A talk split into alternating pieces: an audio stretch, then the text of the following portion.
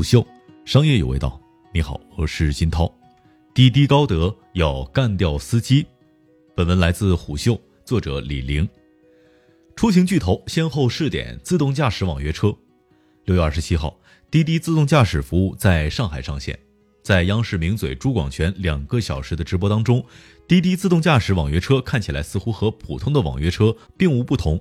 夜晚甚至是雨天的环境下，最终都安全到达目的地。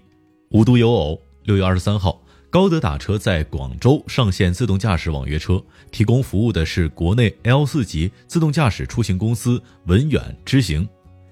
滴滴告诉虎嗅，选择此时上线是因为技术、运营、商务合作、团队组织等各个方面都已经具备向公共开放体验服务的条件。现在业务已经发展到了向公众开展载人示范应用的节点，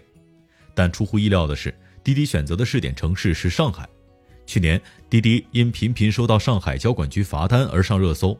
此时选择上海，滴滴对虎嗅称，是因为在自动驾驶领域，上海本身具备人才政策优势。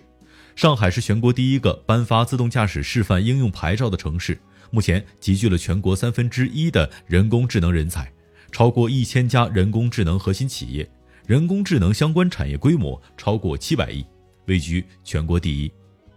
高德打车选择广州试点自动驾驶，更多倾向于政策。广州是国家级智能网联汽车产业示范区，发放自动驾驶路测牌照数量居全国前列，开放道路测试路段长度居全国前列。自动驾驶对网约车平台的吸引力在于。规模化应用能够极大的降低人力成本，改变成本结构，也能够避免甚至杜绝人性之恶对乘客的潜在安全隐患。但现如今，自动驾驶成本高昂，每辆车成本在一百万左右，技术上也存在尚未解决的难题。对网约车平台来说，成本之困与用户的安全质疑之外，最重要的是需要给司机群体一个定心丸：你们不会被自动驾驶技术取代。不论是外观还是内部设定，滴滴与高德的自动驾驶网约车都很相似。车顶上突出的雷达和摄像头，驾驶位全程配备的安全员，副驾驶位坐着的数据记录员等等。对于接纳或者尝试自动驾驶网约车，人们首先想到的是其安全性。自动驾驶汽车主要通过顶部安装的雷达和摄像头获得路况的数据，能够准确地感知障碍物，并且根据情况采取行动。滴滴自动驾驶汽车进行了蒙住挡风玻璃的极限实验，结果显示，挡住挡风玻璃之后，对自动驾驶汽车正常行驶没有任何影响。硬件设施上，光线对于自动驾驶系统毫无影响。人的因素之下，行驶的全过程都有安全员坐镇主驾驶。安全员的设置是我国的法律规定，一方面为了把控突发情况，一方面为了消除人们对无人驾驶方式的恐惧。所以，从一定程度上来讲，自动驾驶对路况的把控能力要比人好。滴滴的试点区域上海嘉定是其根据网约车的供需数据、路网安全数据、自动驾驶技术数据三个维度的数据分析之后决定的。滴滴自动驾驶公司 CTO 韦俊清在直播当中称，滴滴自动驾驶拥有一千亿公里的数据，滴滴的车载设备局势覆盖了滴滴百分之五十以上的订单。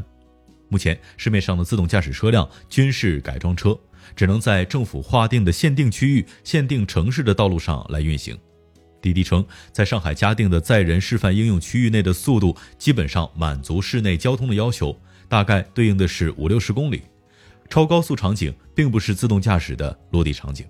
相比而言，滴滴是自营网约车平台，运力供给本身就是平台商业运营的重要部分，自动驾驶对其意义不言而喻。但高德打车是聚合平台，其运力来自于第三方平台，本身没有运力成本的压力，接入自动驾驶公司看起来性价比并不高。高德打车对此回应虎嗅称，聚合打车平台需要为乘客提供多样化可选择的出行方式，自动驾驶是面向未来的尝试，且高德打车可以让自动驾驶走上更大的舞台，更快地推动技术的完善。在二十七号的直播当中，滴滴自动驾驶车顺利通过了图灵测试。高科技使人们的交通成本降低，固然值得欣喜，但更多人关心的是，网约车这一职业是否会被替代呢？图灵测试是指计算机科学先驱艾伦·麦西森·图灵提出的一个假想：一个人在不接触对方的情况下，和对方进行一系列的问答，如果在相当长的时间之内，他无法根据这些问题判断对方是人还是计算机，就可以认为这个计算机具有和人相当的智力，即这台计算机是能够思维的。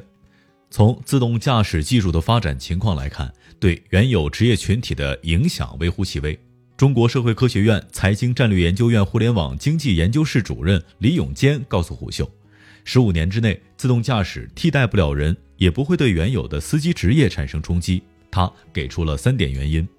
第一，自动驾驶在十五年之内不会被广泛应用，因为需要大量的数据、尽可能多的测试来保障安全驾驶；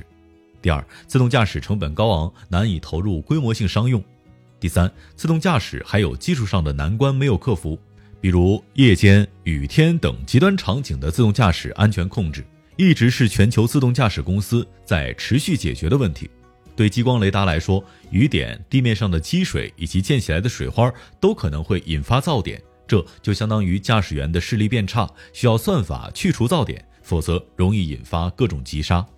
自动驾驶技术的安全性在2017年就达到了人类驾驶的五倍，但人在刻板印象和固有习惯之下，始终认为自己开的比机器好。李永坚认为，等到自动驾驶安全性达到人类的十倍，才有可能被广泛应用。他指出，自动驾驶最好的应用场景不是出租车或者网约车，而是在高速路上行驶的大货车、集装箱货车。高速公路上的运行环境比较简单，货车的行驶路线也较为固定。一旦自动驾驶应用到高速公路场景，就能够省去停车休息的时间，在时间和成本上有太多的优势。也就是说，自动驾驶的大规模应用，首先影响的是我国几千万的货车司机，但受影响不代表着失业，自动驾驶会带来全新的职业。自动驾驶汽车并不能够像人一样可以随时的看到车的状况，就需要专门的车辆管理员，且自动驾驶的维护和修理完全不同于普通汽车，因此会需要有程序员背景的维修人员解决电子方面的问题。再加上自动驾驶研发、测试等诸多必要操作，都会衍生出更多的新职位。这就像滴滴 CEO 程伟所说：“司机有温度的服务不会因为新技术的出现而消失。”自动驾驶也会给网约车司机创造新的职业和岗位。自动驾驶有限的合适区域，人类司机永远会被需要，且这种有人类温度的服务价值会越来越高。